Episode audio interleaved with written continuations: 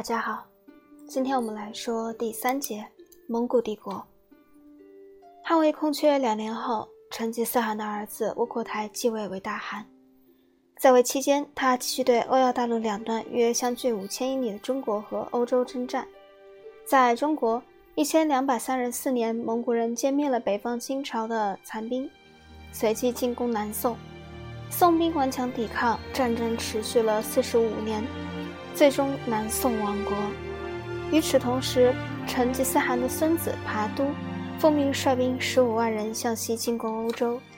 一二三七年秋，他越过伏尔加河中游，进攻俄罗斯中部各公国，占领了一个又一个城镇，其中包括当时不太重要的城市莫斯科。到一二三八年三月。拔都已逼近波罗的海沿岸城市诺夫哥罗德，但他担心春雪可能将骑兵困在泥泞中，因而突然撤兵南下。两年以后，一二四零年夏，蒙古人从高加索基地再次进攻俄罗斯南部，到十二月占领了俄罗斯古都基辅。蒙古人对当地居民极为残暴，一位僧侣记载说，幸存者寥寥无几，非常羡慕死者。蒙古人继续西侵，到第二年进入波兰和匈牙利，在西里西亚的尼格利茨大败德意志军三万人，穿过冰封的多瑙河，占领萨格勒布，最后到达亚得里亚海岸。至此，蒙古军队控制了从亚得里亚海到日本海的欧亚大陆广大地区。一二四二年春，蒙古传来窝阔台大汗去世的消息，于是拔都穿过巴尔干地区。撤回伏尔加河下游，在此建立汗国，因其帐殿金色，故名为金帐汗国。窝阔台的继承者们决定完成对中国南部的征服和取代巴格达的阿拔斯王朝。在中国，蒙古人同中国人的大规模战斗打打停停地持续了数十年，最后，一二七七年，蒙古人占领南方大港广州。新大汗忽必烈将帝国首都从蒙古的哈拉和林迁到华北的北京，然后他又发动了新的战争，从陆路侵略印度支那和缅甸，经水路进攻爪哇和日本。与此同时，其他蒙古军队在中东横冲直撞，于1258年占领了阿拔斯王朝的首都和巴格达。哦，没有和。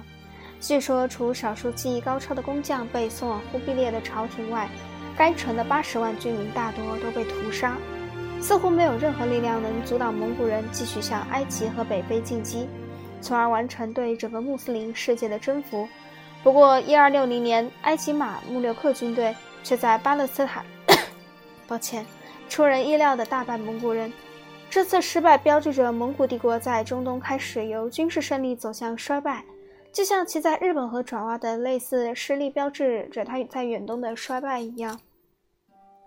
由于不能进一步扩张，蒙古帝国便迅速瓦解，其瓦解几乎同建立一样迅速。我们接下来讲第四节：蒙古帝国的衰落。蒙古人的衰败基本原因在于，相对于被征服民族，人数太少，过于原始。普希金所说。蒙古人是没有亚里士多德和代数学的阿拉伯人，他们一旦下马定居下来享用掠取物，就容易被同化。蒙古人与阿拉伯人迥然不同，阿拉伯人拥有自己的语言和宗教信仰，这一语言和信仰为其属国人民所乐于采用，成为帝国统一强有力强有力纽带。蒙古人没有阿拉伯人先进，丝毫不具备这种优势。恰恰相反，蒙古人采用了比他们更先进的蜀国的语言、宗教信仰和文化。失去自己的身份，这就是其帝国创立后不久即崩溃的根本原因。忽必烈将首都从哈拉和和林迁至北京的决定，恰好表明了这一同化过程。他在中国人设计的宫殿里进行统治，举行复杂的儒教仪式，建立新的孔庙，因此不可避免地成为中国式的皇帝。作为大汗，忽必烈只是蒙古各汗国名义上的君主。其实他的权力仅限于中国。最初，他的弟弟阿里不哥曾阿里不哥曾与他争夺大汗王位。经过四年斗争，忽必烈取得胜利。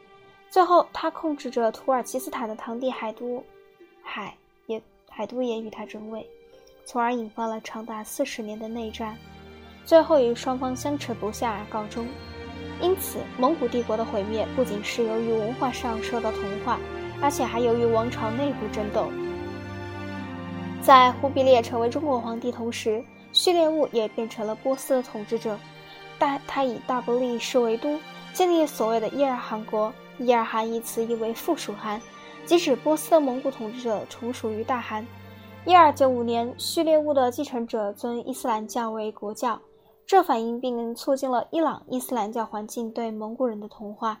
同样，高加索山另一边的金帐汗国也自行其事，接受了当地东正教文化和正统伊斯兰教教义影响。不久以后，只有蒙古本土那些蒙古人仍保持着纯蒙古血统，他们接受佛教的影响，渐渐淹没无闻。甚至马可·波罗在伟大的忽必烈手下供职时，便已预见到了蒙古的衰落，这说明他具有敏锐的洞察力。马可·波罗在描述自己的游历时，对蒙古人被其所征服的民族所同化的情形做了如下重要分析：关于真正的达塔人、蒙古人的风俗习惯，其实我也不知道是不是这么念，大家可以去查一下。我所告诉你们的所有这一切都是真实的。我必须补充说，在这些日子里，他们大大衰退了，因为那些定居的中国人以近乎崇拜的方式接纳这个国家的习俗，放弃他们自己的习俗；那些定居林凡特的人则接受接受了萨拉森人的习俗。下一次我们会讲到第五节突厥人的复兴，咱们下次再见。